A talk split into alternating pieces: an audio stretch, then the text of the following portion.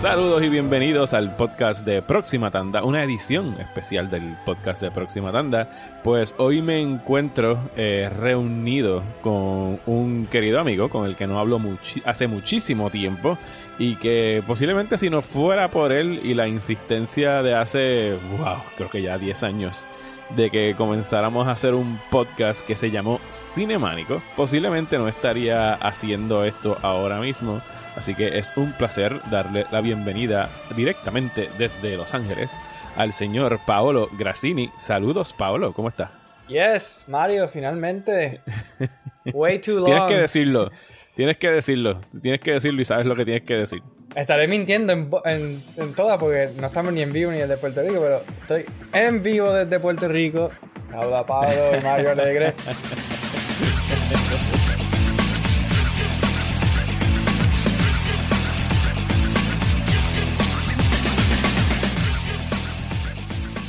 Para los que jamás escucharon Cinemánico, esa era la introducción de, todos los episodios. Eh, Paolo, pues Paolo y yo empezamos ese podcast, creo que fue para el 2010, y por ahí tuvimos a diferentes co-hosts, tuvimos a a Gabriel eh, Sánchez Bicepo, a Juanchi, a Ezequiel, se estuvieron rotando, pero Paolo y yo éramos la constante hasta que eventualmente pues Paolo se mudó a Los Ángeles y nos quedamos otros tres acá haciéndolos. Paolo, ¿qué ha sido de tu vida? Dile a la gente que tú estás haciendo por allá en Los Ángeles, ¿cómo te va? ¿Estás casado? ¿Tienes hijos? ¿What's up? ¿Todavía te gusta Back to the Future, Jurassic Park? Todavía Back to the Future number one, Jurassic Park number two. Eh, aparentemente también esas son las películas preferidas de todo el mundo de mi generación se, ha convertido un poquito como que, ok, great, soy otra estadística más que le gustan las mismas películas, pero still, no puedo. Sí, en Los Ángeles, eh, Pasadena, trabajando para ESPN y llevo cinco años haciendo un corto de 30 minutos que es como que se ha volvido un curse, pero hopefully 2020 termina. Si hay algo que la cuarentena ha hecho es que pues he dedicado tiempo a trabajar en el corto Um, so, poco a poco, chasing the dream, having fun mientras lo hago y, you know, e, estaba, eh, estaba pensando cuando dijiste lo del intro y, y he visto que como que pues la, gente, la gente que no escuchaba en el podcast siempre hablan eso del intro, el intro. Y yo como que, wow, de todas las cosas que, que uno para recordarse el intro, que, que raro, porque en, el momento no me parecía, pero eh, eso simplemente era, y esto va como que atado de un poquito trip down memory lane de cómo empezamos el podcast, que me recuerdo claramente, estábamos, eh, yo trabajaba en Guapa para ese tiempo, eh, y nos conocimos a través de eso, tú fuiste al programa de película, tenías un spot, y nos conocimos, y nada, empezando como gente que le gusta las películas empiezan a hablar y no se callan como por 30 minutos hablando de películas. Y, y para ese tiempo yo estaba bien eh, into un podcast que se llama Film Spotting, bien famoso de película, un staple, llevan ya 15 años haciendo el, podcast. Y me recuerdo, te pregunté, oye, ¿te gusta Film Spotting? Y tú eras como que la única persona en Puerto Rico que escuché que le gustaba. Y yo, wow, eh, encontré una persona que está en la misma onda. Y así mismo me recuerdo en el pasillo, pregunté, oye, ¿te gustaría hacer un podcast? Y tú, dale, sí. Y yo, ok, y that, was it. Pero entonces ese... Así fue que empezó, fue en el pasillo de, de Guapa. Sí, sí, me acuerdo, estaba yendo y yo te pregunté, pero güey, ¿te, ¿te, gustaría como un podcast? Mami, dale, sí, hablamos, hablamos, como que, como que, yeah, that's, no suena mala idea.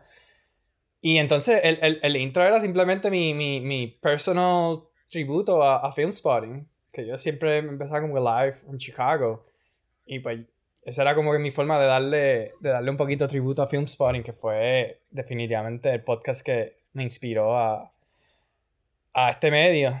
No solamente a, escucharlo, sino que hacer también mi propio contenido en eso. Bueno, en realidad Cinemánico sí se tiraba en vivo. Tú lo transmitías, no me acuerdo si era por livestream o cuál es la plataforma que estábamos usando en aquel momento. Lo, eran los martes por la noche o algo así es que lo hacíamos y teníamos toda la sinfonía de de sonidos de la noche y coquís y todo lo que se escucha en Puerto Rico.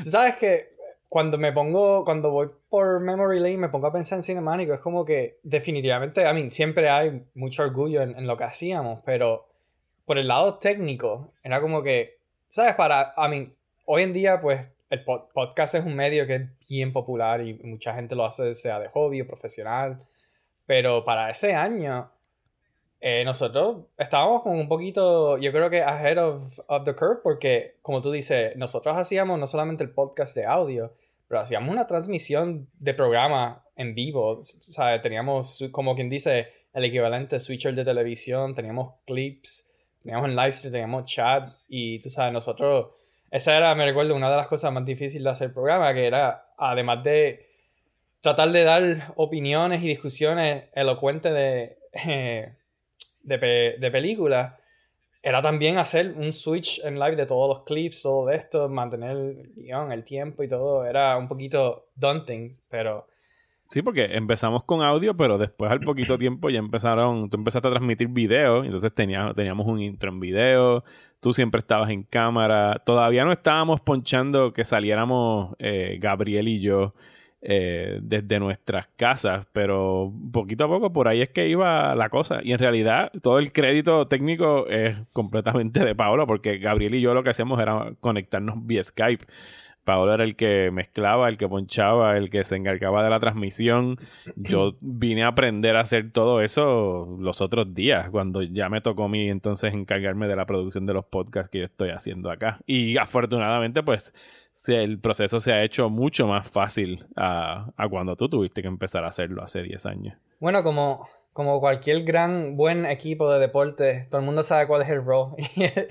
ese, ese claramente era mi, mi, mi, mejor rol y cada uno tenía como que un buen, yo creo que, eh, eh, fuerza o, talento específico y, y, definitivamente yo creo que esa era mi, mi aportación porque siempre, nunca nunca necesariamente he pensado como que, ok, mi, mi, mis opiniones sobre o, películas o algo así es como que algo donde la gente tiene que escuchar esto, pero, pero sí he, tratado de como que alimentar el, la destreza de producir y, y cómo el contenido se debe de ver, cómo debe, cuál es, you know, overall product. No, no, no, definitivamente te agradezco eh, todo eso, porque en realidad sirvió de mucho y, pues me da mucha alegría cuando la gente nos recuerda Cinemánico y cuando lo van a traer de vuelta. Y pues quién sabe, uno nunca sabe. Cinemánico ha muerto y revivido como tres veces ya, así que uno nunca dice que no. Eh, además, aquí falta otro de los integrantes. Eh, y quién sabe, en algún momento puede que tengamos alguna reunión más formal y podamos entonces quedarnos recordando y haciendo esos trips down memory lane. Porque hoy la razón que, nos une y por la cual invité a Paolo aquí es porque tanto él como yo tenemos una inmensa pasión por la música de películas, por las bandas sonoras. Eh, eh, constantemente compartimos top tens. Él, yo sigo su lista en Spotify. Yo no sé si él sigue la mía, pero vamos ahí back and forth haciendo playlists. Y pues recientemente, el pasado lunes 6 de julio, eh, murió uno de los grandes compositores de música cinematográfica, que fue Ennio Morricone, a los 91 años. Que de los, de los big names de música de películas, este es de los poquitos que quedaban, por lo menos de esa generación. Yo diría que ahora mismo, fuera de él, queda John Williams, sería el, el otro titán que está a esa misma altura. Sí, John Williams es el la única conexión que tenemos a, una era de música de película que cuando lamentablemente él, tampoco esté con nosotros, será una conclusión formal, porque como tú dices, además de eso no, se me ocurre eh, otro, compositor y, son diferentes. Cuando, mientras hablemos vamos a ver, pero es que son diferentes escuelas de composición y diferentes diferente. una, era totalmente diferente de film music de lo que hoy en día se, se lleva. Bueno, y entonces hablando de, de Morricone, eh, Morricone eh, pues se le conoce mayormente porque él fue el que ayudó a, a definir lo que sería el estilo del, del spaghetti western. Eh, como escribí esta semana en el in memoriam que le escribí en proximatanda.com, si Sergio Leone, el director Sergio Leone, es el padre del spaghetti western, pues Ennio Morricone para mí es el que lo bautizó, ¿sabes? Él es el que le añade esa pieza esencial de que es el sonido y cómo es que se iban a escuchar estos spaghetti westerns. Porque si no, o sea, si tú tomas una película como The Good, The Bad and The Ugly y tú le, le quitas o cambias una de las piezas musicales que, que compuso Morricone para, para ese clásico, eh, todas las secuencias de acción parecerían que están montadas pensando en que Morricone iba a estar haciendo esa música. Y había mucha colaboración entre Lione y Morricone, que de hecho ellos estudiaron en la misma escuela elemental juntos y el destino los volvió a juntar luego profesionalmente. Pero la influencia fue inmensa y cambiaron por completo lo que sería el género del, western, independientemente de que Italia lo haya convertido en este subgénero del, del spaghetti western. Eh, eh, estaba pensando mucho en su carrera y lo comparo un poquito como eh, estadísticas de deporte de atletas de eras diferentes, donde no van a. Las estadísticas y, los stats nunca se pueden recrear porque eran eras diferentes. Y es como que Ennio Morricone tiene ese tipo de resumen donde es como un tipo de Oscar Robinson o, Bill Russell resumen donde tú dices como una persona average un triple double todo el season, esto es imposible casi. sí, tú, tienes más de 500 créditos a su nombre. Exacto, eso, su, su, página IMDb. E, e, e, eso hoy en día es, que es casi imposible de, es un 99.9% imposible de recrear porque hoy en día un compositor si tiene un año uh, un compositor de hoy en día Alexander Desplat ha tenido años donde no descansa y son 5, 6 películas al año y eso es como que considerado diablo. Este, esta persona tiene un clone y no lo sabemos. Pero a ese rate tú no, ni, es que ni te acercas a, lo que Morricone hizo. Así que eh, eh, eh, ha sido bueno ver cómo mucha gente ha celebrado su carrera y va, a seguir celebrando su carrera. Y es, como que se ha convertido un poquito, pues, de vamos a celebrar el impacto que tuvo Morricone en, la música película. Y, y mi Twitter feed Ah, obviamente sigo a muchos compositores y mucha gente que trabaja en música de película, pero mi Twitter feed Instagram ha sido todo, todo, todo con, gente de dándole tributo a New Morricone. Y lo más impresionante, si hay otra cosa más que me impresiona a Morricone, es que cada uno tiene un tributo diferente. No es lo mismo, cada uno tiene su propio vínculo con Morricone. Para mí, en mi caso, extrañamente la introducción a Morricone llegó a través de Metallica. Cuando tenía unos 11 años que me regalaron el box set eh, que tenía tres videocassettes de conciertos en vivo y, un doble disco que se llamaba eh, Live. Eh, era Binge Purge, Live Binge Purge de Metallica. Y a partir de ese tour del disco de, del Black Album, ellos empezaron a utilizar The Ecstasy of Gold como la música de, de introducción de ellos treparse a la tarima, de hacer su llegada hasta la tarima. Y yo no tenía idea de qué música era esa. Entonces tú empiezas a buscar en qué disco de Metallica es que sale esta pieza musical con la que ellos entran. Pero a raíz de esa curiosidad es que, que descubro lo que Ecstasy of Gold pues era parte de la banda sonora de The Good, The Bad and The Ugly. Y por ahí fue pues Down the Rabbit Hole. Eh, a través de películas principalmente. Eh, yo me acuerdo de chiquito, eh, mi papá también me puso The Mission, que hasta el sol de hoy sigue siendo eh, de mis scores favoritos de, de, Morricone. Yo pienso que es algo celestial y de las cosas más bellas que se haya compuesto en la música, punto. No lo estoy limitando a música de cine, estoy hablando en términos de compositores de música clásica de todas las generaciones. Para mí el, álbum de, de The Mission es una cosa maravillosa y en realidad pues lo, y como lo he discutido con otras personas, estos compositores son compositores de música clásica y tienen, merecen el mismo respeto y su legado va a ser tan importante como lo fue el de un Mozart o el de un Beethoven eh, de aquí a tantísimos años, porque de la misma manera que ellos producían conciertos para que la gente los fuera a ver, era la música popular de la época. En aquel momento le decíamos música, eh, ahora le decimos música clásica, pero eso se presentaba en teatros, en misas, eh, obviamente en conciertos, y ahora pues lo, e-, el equivalente en realidad para eso es música hecha para, para películas y televisión. O sea, son personas que nos están dando su arte a través de estos medios de entretenimiento masivo. Es increíble lo que tú dices porque es que tenemos tantas experiencias similares. Eh, par de cosas en lo que dijiste. Primero con Metallica, tuve una experiencia casi idéntica a la tuya. La primera, la primera orquesta sinfónica que yo escuché, lo escuché a través de SNM eh, Metallica, el álbum. Esa fue mi primera introducción. Me recuerdo que en ese momento ese álbum, ese álbum es súper importante en mi, en mi vida musical. En ese momento era el enfoque en Metallica, pero luego descubrí que estaba respondiendo a otra cosa y era la orquesta sinfónica.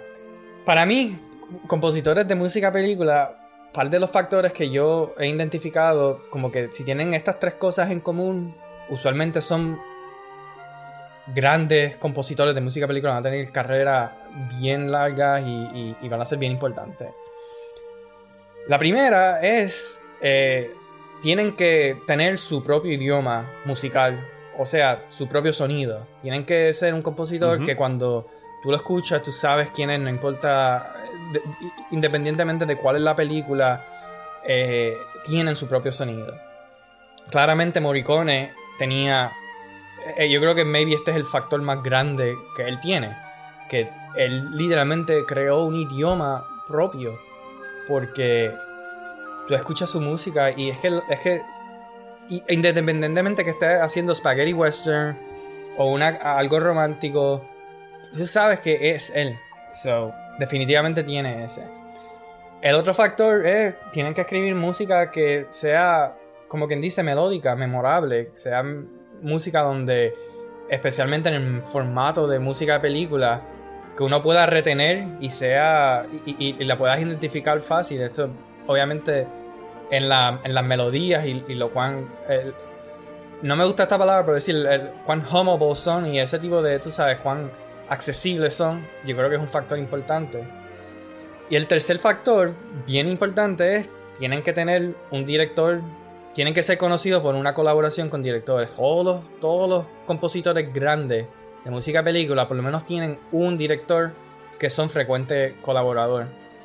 Y Morricone, eh, thankfully, encontró eso con Sergio Leone. Pero me he puesto a pensar en la carrera de Morricone y siento un poquito. Un poquito. Y esto es lo que te quería preguntar: es como que. Hay otro universo donde Morricone trabaja en Hollywood desde comienzo y al final tiene una carrera aún más impresionante de lo que tuvo hoy en día. Porque si hay algo. de nuevo, tenemos la cantidad de música de él que tenemos que no solamente de, excelente calidad y, unas son totalmente memorables.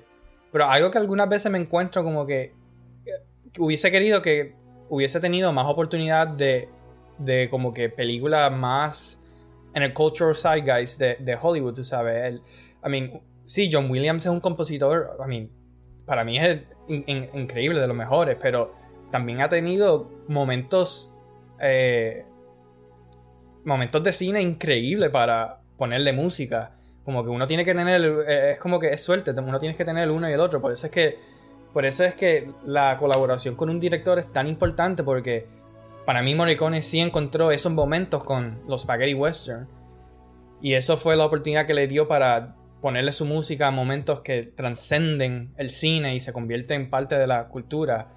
Pero uno necesita, ¿sabes? Todo el mundo necesita o, el tiburón o, el o, E.T. flying en, la luna, ¿sabes? Los compositores necesitan ese momento para poder trascender. Sin esos momentos pueden hacer música muy buena y eso, pero es bien difícil trascender a la cultura popular. Y sí, Morricone trabajó con grandes directores, pero usualmente no necesariamente el mejor trabajo de esos grandes directores. Sí, estoy de acuerdo en todo lo que estás mencionando de los factores que, ayudan y, que elevan el trabajo de un compositor eh, de cine. Eh, y de todos los que con los que trabajó Morricone, o sea, sin duda Sergio Leone, que no hizo tantísimas películas, él tampoco. O sea, creo que fueron alrededor de ocho y solamente cinco de estas son las verdaderamente populares, que serían Once Upon a Time in America, Once Upon a Time in the West y el, y el Dollars Trilogy con, con Clint Eastwood. Eh, pero, o Morricone sí trabajó con Terrence Malick, trabajó con Brian De Palma, y son, pues, cineastas de alto renombre, pero no tuvo, o sea, al no dar el salto a, a, Hollywood y el que haya ocurrido ese boom del blockbuster en, con Joss y por ahí va abajo con Steven Spielberg y el hecho de que John Williams haya sido ese compositor que se convirtió en uno de los colaboradores profesionales más íntimos de, Steven Spielberg, pues definitivamente cambió el panorama del cine entre los 70 y 80 y 90, en el que cogió auge el blockbuster, y mientras que la carrera de Morricone sí estaba más limitada pues a cine de arte, a muchísimas producciones en, en Italia de películas, tantas y tantas que acá hemos visto tan siquiera una fracción, pero curiosamente, eh, en los años, o sea, ya pasando para acá, para regresando a Estados Unidos, Quentin Tarantino se encarga a través de su filmografía de demostrar la versatilidad del estilo de, de Ennio Morricone, apropiándose, ¿sabes? Reutilizando estas piezas musicales que habían salido en diferentes películas de él, no solamente en los westerns, y usándolas en películas como Kill Bill, en Django Unchained, en, en Glorious Bastards, tiene otros cues de, de Morricone. Y para mí, de verdad, el, hecho de que Tarantino haya hecho eso como fan, como admirador de Morricone, es lo que lo mantuvo en el zeitgeist eh, durante las últimas dos décadas de su vida, al punto de que el único Oscar que ganó, que es inconcebible, de creo que fueron seis nominaciones que, tuvo en toda su carrera, lo vino a ganar en el 2015 por The Hateful Eight, que, es tremendo score, eh, pero que no, sí, o sea, no, tuvo ese, esa explosión que tuvo acá en, Estados Unidos por razones que en realidad desconozco, pero no dudo que estén eh, vinculadas de alguna forma a que pues no era el tipo de sonido que quizás estaban buscando eh, los, directores acá para, para sus películas. Y, se, era algo más apropiado para trabajos como The Untouchables, que era algo más clásico, algo de época. Eh, Days of Heaven también es una película de, de época. Así que no, o sea, sí, pienso que eso es más o menos lo que, lo que pasó con la carrera, sin que nunca dejase de, ser respetado como compositor durante esos años. Sí, esa es la cosa. Al principio, cuando empecé a pensar por este camino, como que contra, que hubiese sido Morricone si hubiese conocido un Hitchcock en su momento. Eh, y, y, ese como que pensamiento un poquito me puso un poquito triste en el sentido de como que, contra, qué pena que eso no sucedió sin embargo, ahora no se ha convertido en eso, es totalmente lo opuesto. ¿eh? Digo eso para uno entonces entender, aún así, que, como quien dice, no tuvo esas oportunidades o, esa colaboración más allá. Aún así, arguably tuvo la mejor carrera que un compositor de música ha tenido. So, es como que un mayor flex el hecho de que ha logrado todo lo que logró um, con las oportunidades que tuvo. Y y, entonces, y eso es lo que quería decir, que es aún más, si lo pones, cuando yo lo veo de ese punto de vista, aún más impresionante su carrera es. Y totalmente de acuerdo, el, como quien dice, el saving grace aquí es, el, yo creo que definitivamente Tarantino hizo un ultimate fan service a, a, a Morricone porque es alguien que a través de métodos no usuales, en el sentido de métodos de reutilizando su música como lo ha hecho, yo creo que le ha dado esos momentos eh, donde su música transcende a, la cultura popular. Porque sí, yo escucho, ¿sabes? yo escucho bastante Ennio Morricone, pero algunas veces la, experiencia de escuchar Ennio Morricone es un poquito diferente a, de nuevo, comparando a John Williams y Jerry Goldsmith, donde además de apreciar la música, tú también estás recolectando el momento grande eh, eh, cinemático de donde esa pieza fue utilizada. Y a mí me sucede que muchas veces estoy escuchando la, música de New Morricone y no necesariamente he visto la película, no, no tengo ningún tipo de asociación con la película, simplemente estoy admirando la composición y lo increíble que, que él fue, pero gracias a través de Tarantino y lo que ha hecho con sus películas, he tenido como fanático, pues esos momentos, sí puedo ahora, todos esos cues que ha utilizado, como tú dices, en Glorious Bastard, en Kill Bill, cuando escucho su música así, ahora también puedo pensar en los visuales y puedo disfrutármelo de esa manera. Y, y, al principio eh, eh, eh, siempre... Y eso me tomó un poquito tiempo descubrir. Siempre pensaba como que contra Tarantino debe hacer original scores, contra porque, ¿entiendes? Como que un poquito... Obviamente soy un fanático de música de banda original y con sus películas como que quiero ver, quiero ver qué un compositor puede hacer con sus películas en vez de eso. Sin embargo, ahora en verdad puedo apreciar el otro lado de lo que estaba haciendo, que era también eh, rindiéndole de, una, de su manera tributo también a este compositor. Y, y como tú dices, qué suerte que tuvo la oportunidad de Hateful Eight, donde tuvimos eh, lo perfecto, donde fue Morricone pudo componer música original para una película de él y, y el resultado fue genial. I mean, a mí me encanta el score de Hateful Eight, eh, definitivamente otro personaje en esa película. Y, no, y, y, demuestra mucho la admiración que tiene Tarantino por Morricone, el hecho de que ninguna de sus películas hasta ese momento hayan tenido un original score. Todos eran soundtracks que tenían canciones o tenían cues musicales de Morricone o de otros compositores de otras películas. Y yo me imagino que dentro de todo él tiene que haber pensado, o sea, si yo fuera Tarantino, yo diría, mira, si yo no puedo conseguir a Neo Morricone, pues entonces no quiero, no quiero un composer. Y no quiero, o sea, para eso uso la música. O sea, no voy a buscar un compositor para decirle, hazme algo que suene como Ennio Morricone, cuando Ennio Morricone todavía está vivo. Así que le tomó tiempo, pero finalmente, posible, quién sabe si nada más hizo Hateful Eight, que no creo. Pero pensando en que this is my chance, esta es la película donde yo voy a conseguir que conseguir un Ennio Morricone original para mi filmografía. Y lo logró. Y es buenísimo.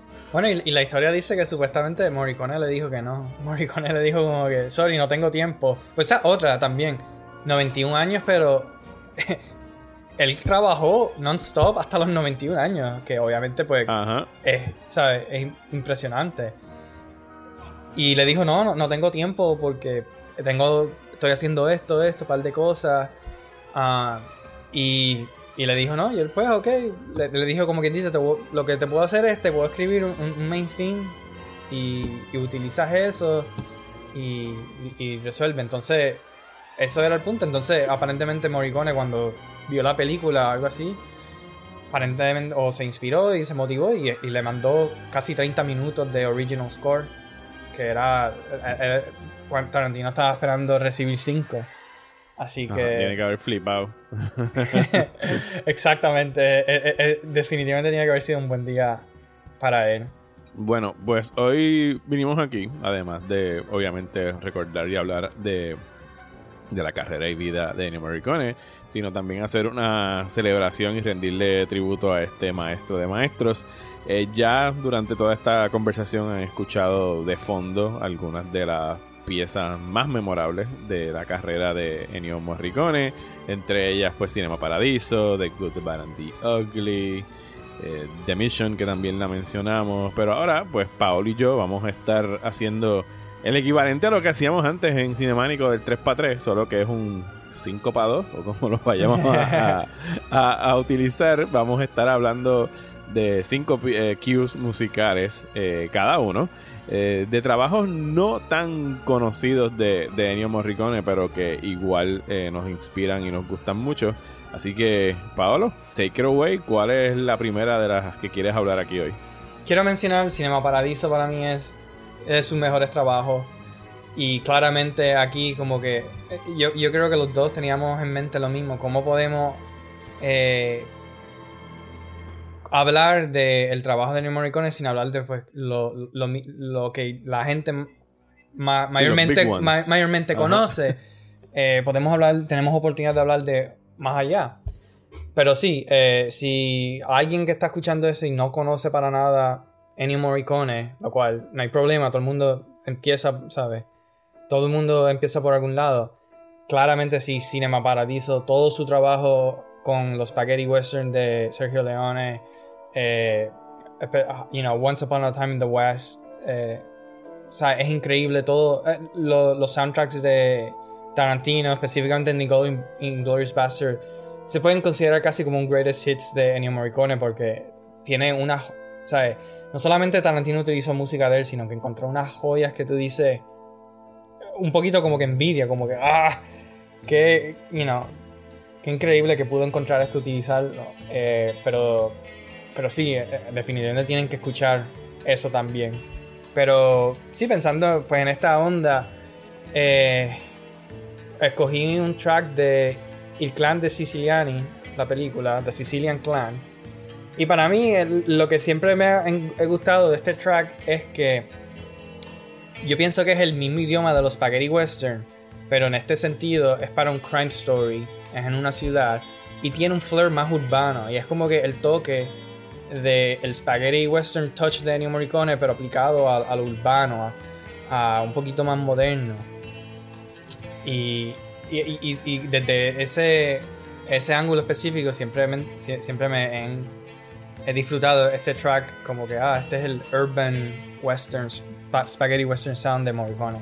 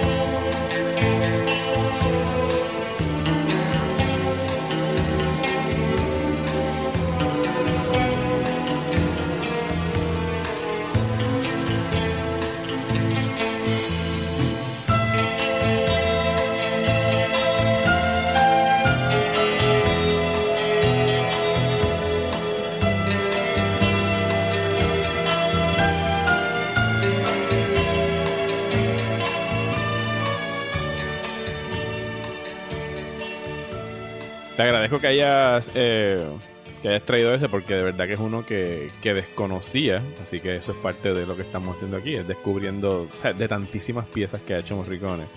Yo acepto abiertamente que es imposible que las haya escuchado todas. Pero, y esta es una en específico que, no tenía. No, a mí es, lo, mismo. ¿Quién ha escuchado 400 soundtracks de películas. Y de hecho, yo hasta en, los tracks que escogí, escogí películas que escogí tracks que descubrí en los próximos días. Y, voy a hablar de por qué lo escogí. Pero, pero sí, eso es algo que nos dejó, el, legado que nos dejó este compositor es que todavía todo el mundo tiene un montón que descubrir de Morricone.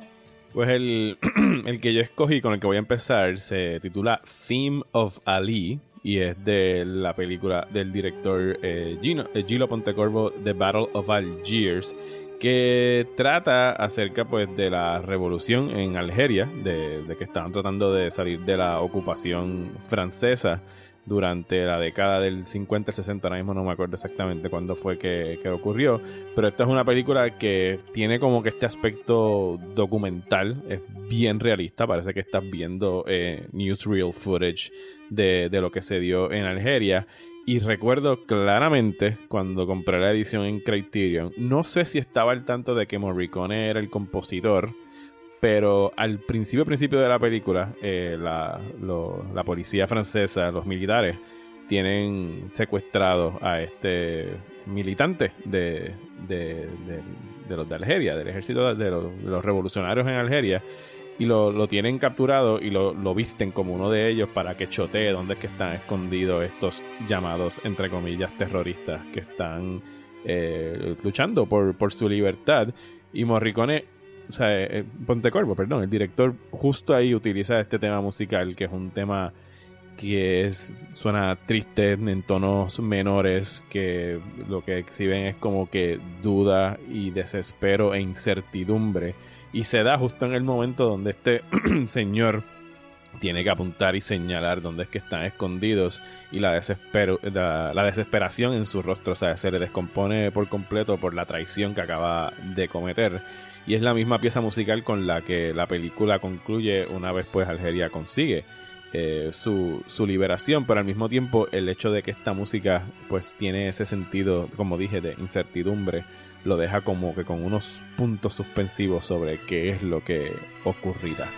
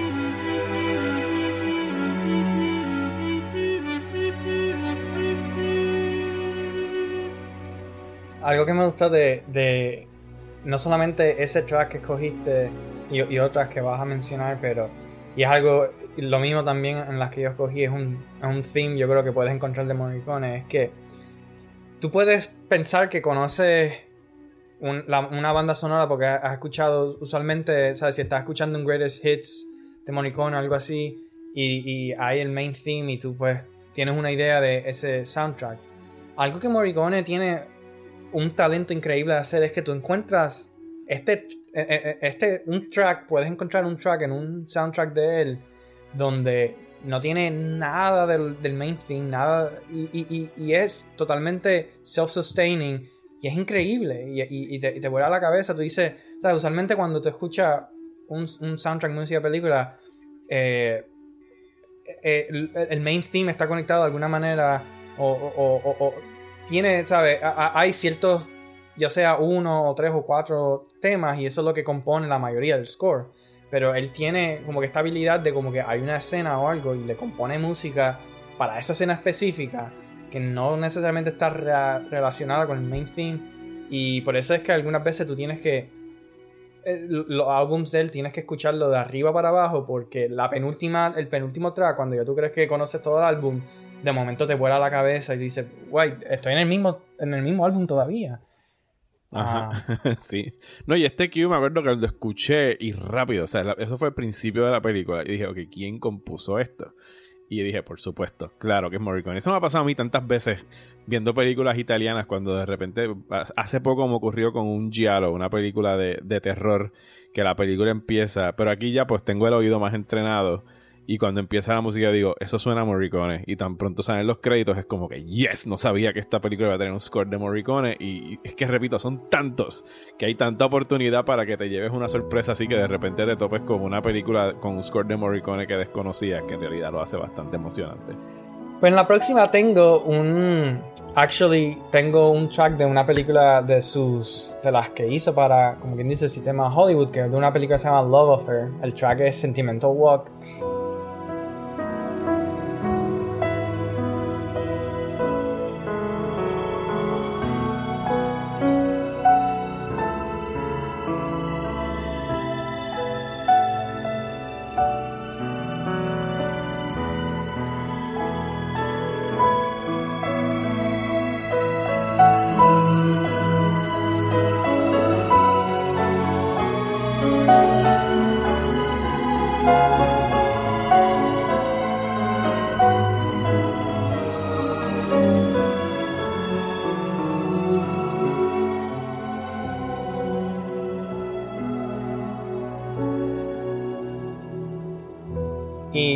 Razón por la cual quería highlight este track es que, tenemos cuando se habla de Morricone, se habla mucho de los spaghetti westerns y, por buena razón inventó un idioma completamente para ese género. Es, increíble. Pero no tampoco hablar del talento que Morricone tenía para crear melodías eh, melancólicas y románticas, como son Cinema Paradiso, como es Love Affair, como es Melena, que es otro otro álbum de él. Eh, para mí es igual o más impresionante de lo que hacía para, para los Spaghetti Western. Y este track simplemente es un. es demostrando lo, el talento que Morricone tenía para ese género de, de música de película. Fíjate, este, este es otro que me estás haciendo descubrir. Yo no he visto Love Affair y vine a escuchar esta pieza ahora cuando, cuando me la enviaste. Y sí, completamente de acuerdo en todo lo que estás diciendo. Yo, o como, como dije, cualquier razón para descubrir algo de Morricone. Y es algo que ocurrió muchísimo en... Yo estaba despierto cuando, cuando murió Morricone. Eran las 3 de la mañana de acá, eh, hora de Puerto Rico. Y lo primero que vi fue un tweet en italiano, un retweet que alguien hizo. y en realidad no hace falta saber italiano para interpretarlo. Y ahí, pues, obviamente, después no me pude acostar. Me vine a acostar casi a las 4 y media de la mañana porque empezaron a llover los tributos de, de Morricone. Eh, Edgar Wright curiosamente estaba despierto también esa hora porque me imagino que estaba en Inglaterra y era por la mañana allá y empezó a soltar un chorro de tracks, un playlist que él tiene en Spotify y ahí empecé a anotarlos todos, me suscribí a su playlist porque también eh, contenía muchas de esas joyitas que, mayormente se desconocen y pues eso en realidad es uno de, los grandes placeres de un artista con, una obra así de, amplia.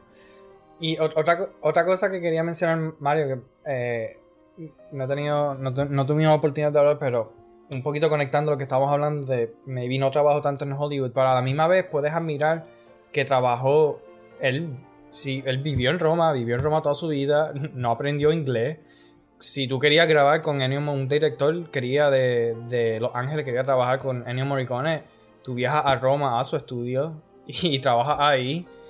Eh, y también es, yo creo que también la decisión del compositor de, de trabajar en la industria de cine italiana, y eso también es admirable, de que él decidió y que quería eh, estar en, ahí y, seguir cultivando el cine italiano y, le gustaba el cine italiano y le gustaba trabajar también. Estaba Sergio Leone pero también tenía sus colaboradores frecuentes de cine italiano como el director de Cinema Paradiso que el nombre se me está escapando en este momento.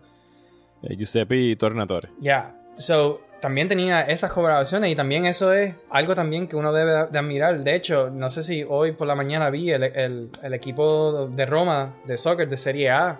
Eh, tenía un tributo a Ennio Morricone en su jersey. Salieron con en el hombro, decía Gracias Maestro y la foto de Ennio Morricone. I mean, cuando un equipo de soccer te hace un tributo a un compositor de música de película en su jersey, you know, eh, eh, también... algo hiciste bien. Sí, él definitivamente hay que quería mencionar lo, mucho que él significó para no solamente Roma, pero el cine italiano. Pues esta próxima que tengo sí es de una de sus producciones de Hollywood. Eh, fue la película de The Untouchables de Brian De Palma.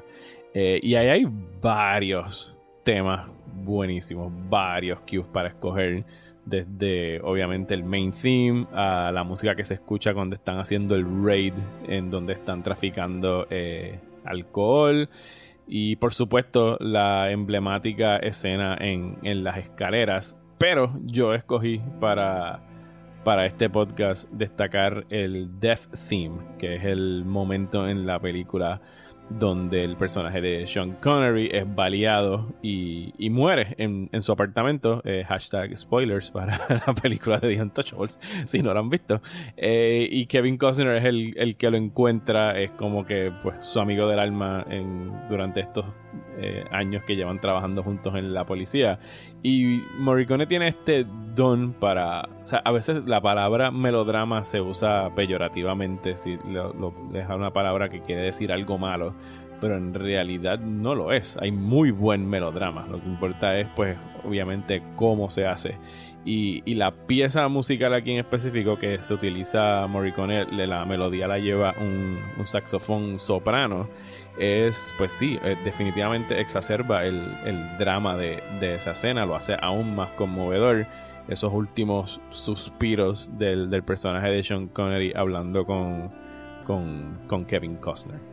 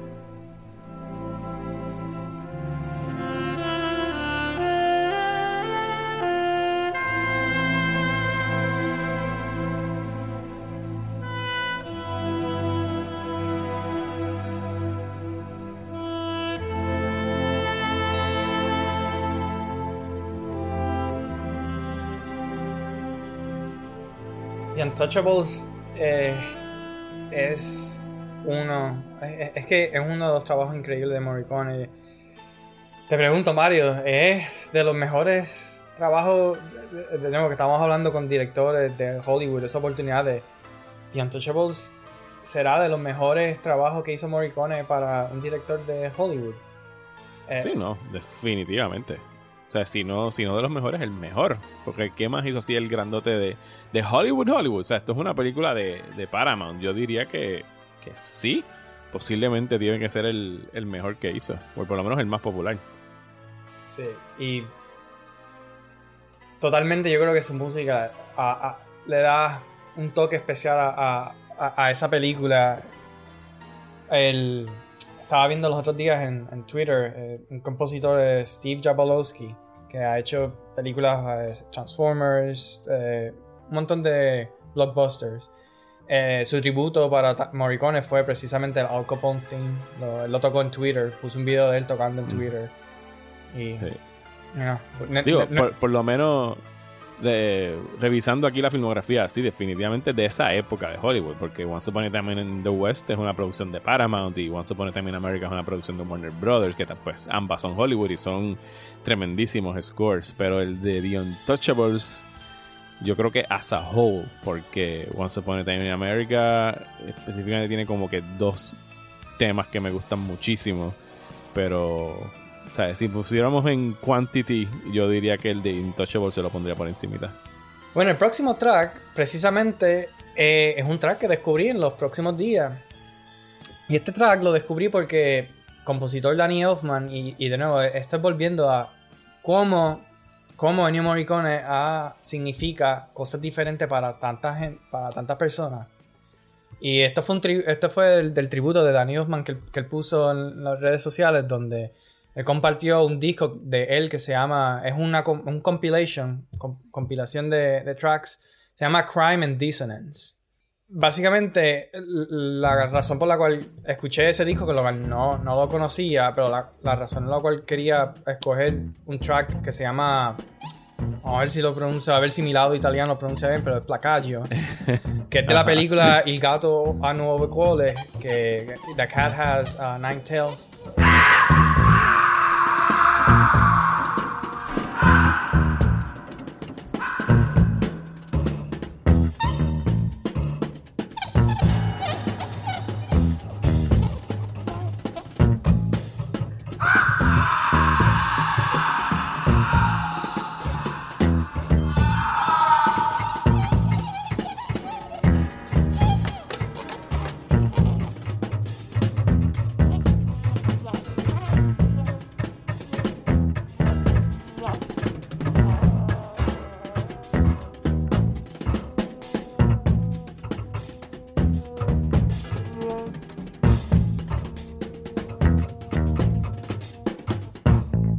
Aquí es demostrando también otro aspecto de Morricone que no sé, I mean, hasta, hasta yo mismo no, lo conozco tanto y, esto lo estoy descubriendo poco a poco, pero el lado experimental de Morricone, Morricone era, creo que eh, empezó su parte al principio de su carrera, eh, parte de un grupo de música contemporánea experimental y en su, de nuevo, en, en los sin en los cuántos son como más de 200, más de 400 soundtracks que tiene, hay cosas way way out there que uno puede encontrar, ¿sabes?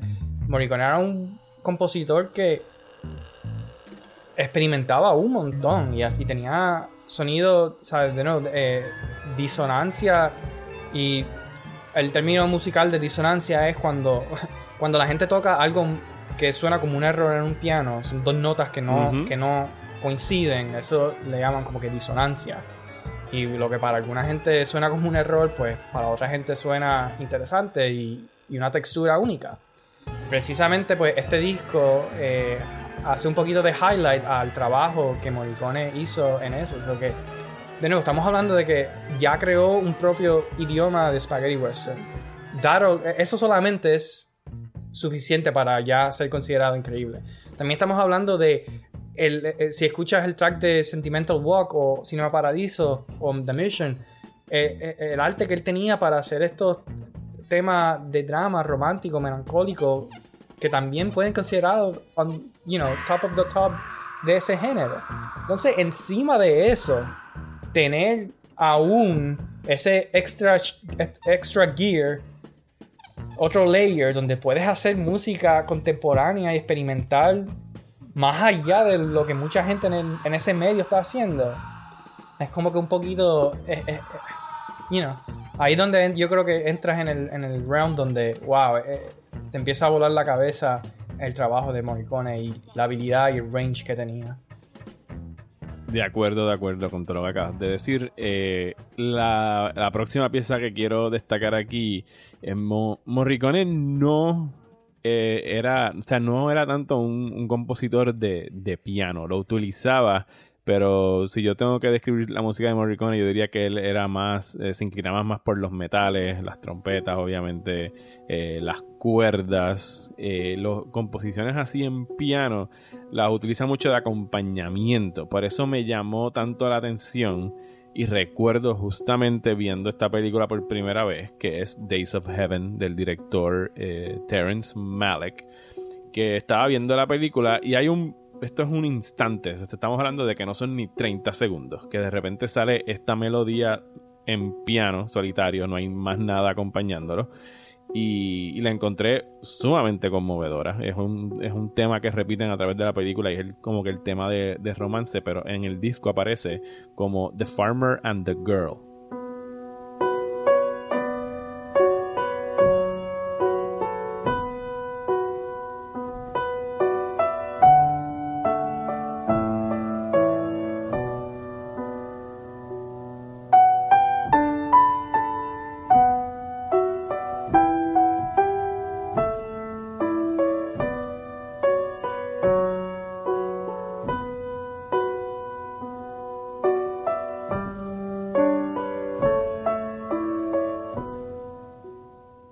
Yo pasé mucho tiempo tratando de conseguir este soundtrack porque la pista que estaba buscando, que era esta, no aparecía en el soundtrack más comercial que tiraron. Lo me tuve que meter en el bajo mundo del internet, donde tú también estabas ahorita hablando de los Napsters de la vida, para conseguir este doble disco que salió en los 80, que lo habían digitalizado, que tenía pues todo el primer disco, pero tenía uno segundo con variaciones de los temas. Y ahí es que lo vine a conseguir. Y, lo, lo, aprecio mucho por eso mismo que digo, porque hay bien pocas. O sea, me, cuesta trabajo pensar en otra además de esta. Eh, bien pocas eh, melodías y, composiciones que haya hecho Morricone que hayan sido solamente para piano, que no tengan ningún otro acompañamiento.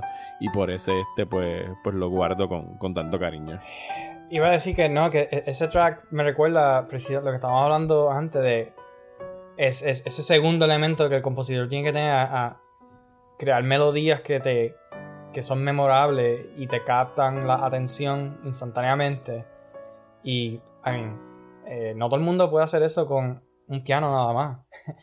so, eh, eh, pensé, pensé en eso cuando estabas hablando de, de, ese track. Es como que, yep, eso es un excelente ejemplo a, a cómo esa habilidad de crear melodías memorables.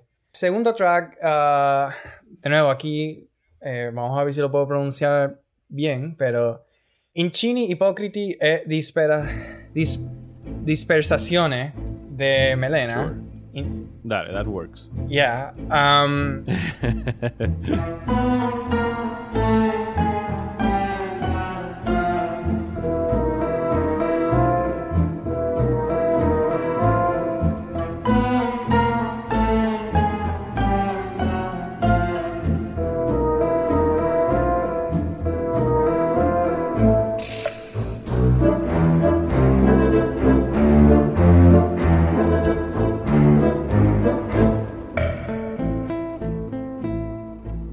básicamente es uno de los main themes del soundtrack de Melena. Que, by the way, el soundtrack de Melena, creo que después del de Cinema Paradiso, es de mis preferidos de Ennio Morricone all time. Este de los tracks que empecé escuchando cuando empezaba a escuchar Morricone, llevo escuchando por años.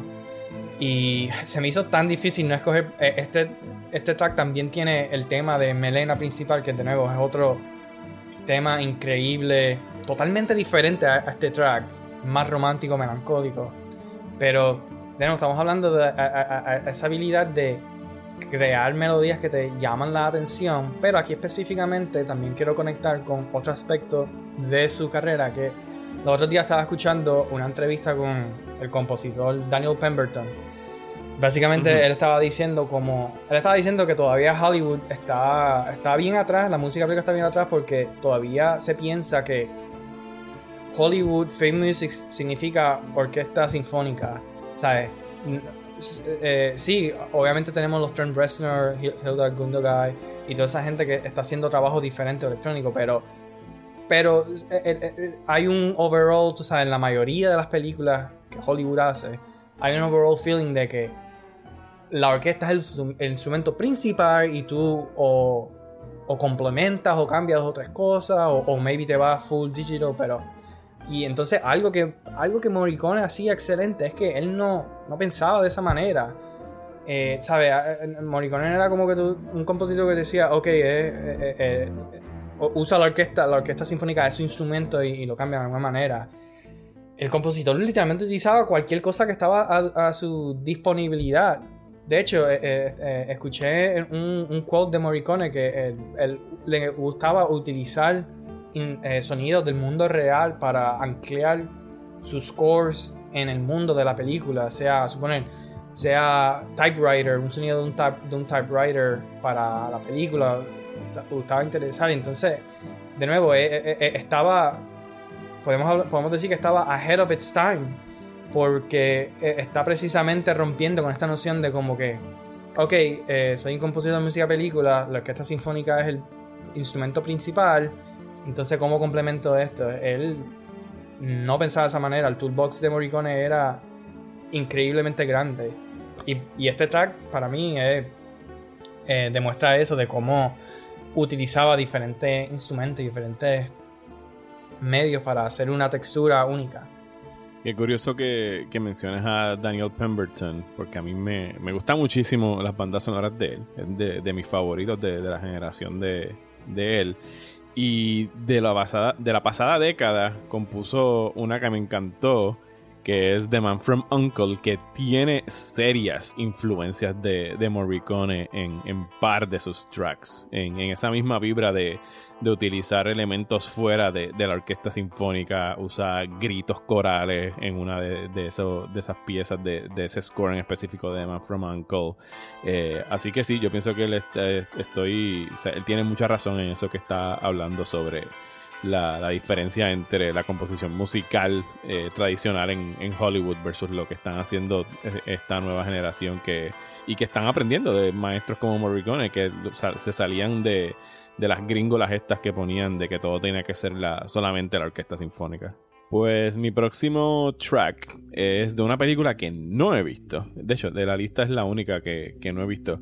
Que es de la película se titula Saco Evanseri es una película de 1971 del director Giuliano Montaldo acerca de estos dos anarquistas italianos que cometieron un, un armed robbery y murió un, guardia en medio de, este atraco y pues ellos fueron sentenciados a, la silla eléctrica y pues la canción que es una colaboración de Ennio Morricone con la cantante Joan Baez lo que hace es repetir esta estrofa musical de este tributo. La canción se titula Here's to You y es un homenaje a estos dos italianos que murieron eh, defendiendo en, eh, lo, en lo que creían.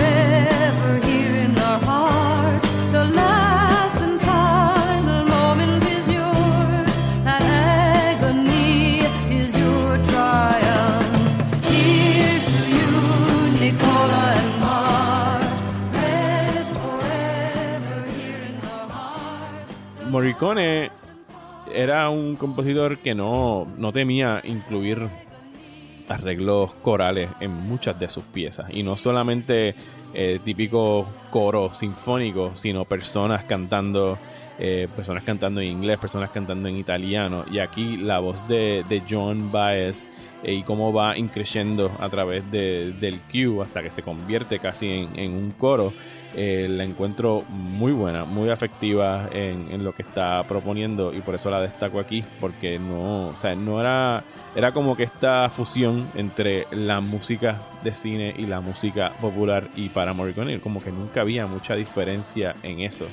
De hecho, la primera vez que yo vine a escuchar este track en específico, otras de esos descubrimientos maravillosos que se dan, curiosamente fue eh, en un videojuego, jugando Metal Gear Solid, no me acuerdo si es el 4 o el 5.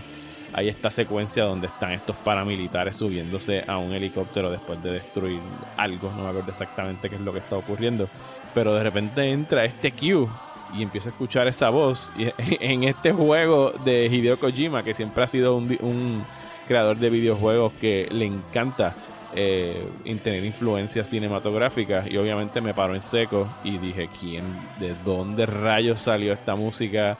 ¿Quién compuso esto? Y nuevamente, pues otra de esas gratas sorpresas resultó ser Ennio Morricone. ¿Cuál es el próximo tuyo? Al igual, al igual que tú, eh, este es un track de una película que no he visto. El track se llama Si sei qualcuno es culpa mía. De la película en inglés, el título es My Name is Nobody lo cual tengo entendido que es una comedia, lo cual es interesante porque este track no tiene nada cómico. Pero es. Este es al más sencillo. Es simplemente un ejemplo de lo que puede ocurrir varias, varias veces cuando uno está escuchando la filmografía de Morricone.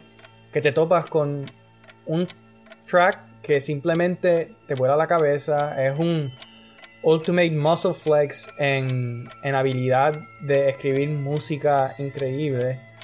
Y este es, este, este es el tipo de track que yo diría Tarantino lo va a utilizar en una película eventualmente. Eh, porque es que, es que tú lo escuchas y es como que te, te, te, te, para lo que estás haciendo. Si estás escuchando música en Spotify, estás en la computadora, es el tipo de track donde tú, wait, para lo que estás haciendo y ¿cómo se llama? What? ¿Qué es esto? Y, y I mean, me, me, me encanta, me encanta este track.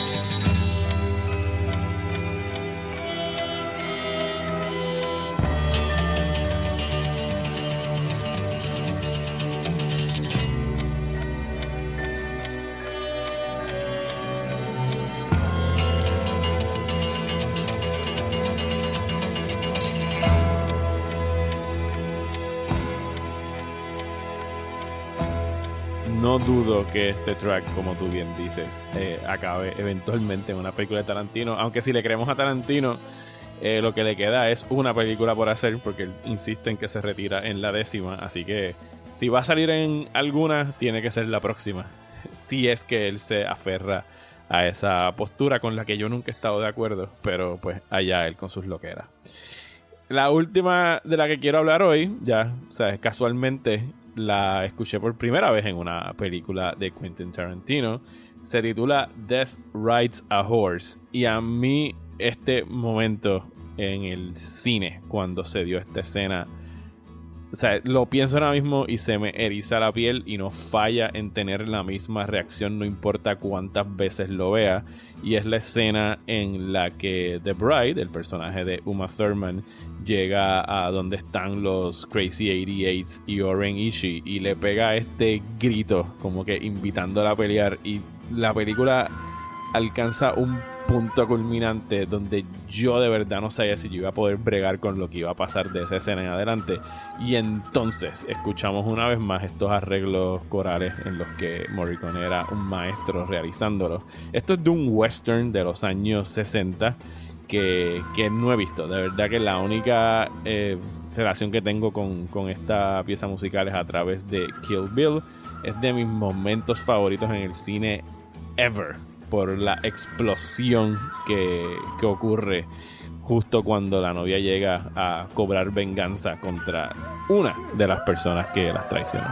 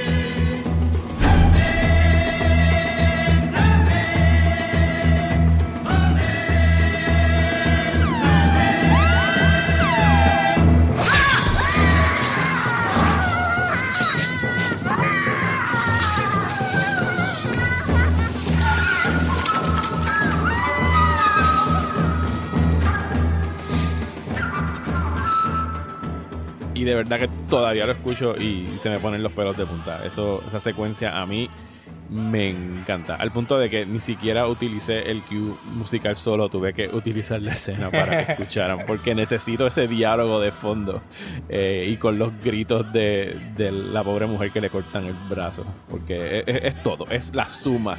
Y eso de verdad que demuestra de cómo Tarantino toma esta pieza que se hizo para un western y dijo, mira, no, aquí cae perfecto. Y él, y él escribe muchos sus libretos eh, pensando musicalmente en cómo él los dirigiría y cuál es la pieza musical que quiere. Y yo creo que por eso también, en parte, no, no se inclina por, por pedir bandas sonoras, porque si él ya está escribiendo con música en la cabeza, él sabe la escena que, que tiene y la, y la, manera que quiere que corra y él, exactamente la música que él necesita para que funcione de acuerdo a como él, él quiere. Sí, ¿no? A mí, qué bueno que utilizaste el clip eh, de la película porque es que precisamente eso de música película no puedes eh, eh, está hecha para para ese medio está hecha para apreciarse con esos momentos y, y cuando todo lo que acabas de describir de cómo te para los pelos porque en el cine y todo eso that's it. En a nutshell eso es música película es la música que nos conecta a esos momentos pues hasta aquí este episodio de Próxima Tanda en tributo al gran Ennio Morricone. Les agradezco a todos ustedes por escuchar y específicamente a Paolo por esta reunión impromptu de Cinemánico que pues lamentablemente se da eh, con una o sea, una provocación triste que fue el fallecimiento de Morricone, pero al mismo tiempo pues nos da la oportunidad de celebrar a este artista que tanto queremos. Eh, Pablo, esta no va a ser la última vez que hablemos en, este podcast. Tenemos pendiente una reunión de cinemánicos que se va a dar. Yo sé que se va a dar antes de que culmine el, el 2020. Así que estén pendientes y te agradezco nuevamente el que te hayas dado la vuelta por aquí. De nuevo, gracias a ti Mario. Eh, me diste la oportunidad de hablar de uno de los artistas que, que definitivamente significa mucho para mí, así que... Bueno, nos seguimos despidiendo con música del maestro Ennio Morricone de fondo. Muchísimas gracias nuevamente por escucharnos y será hasta el próximo episodio del podcast de Próxima Tanda.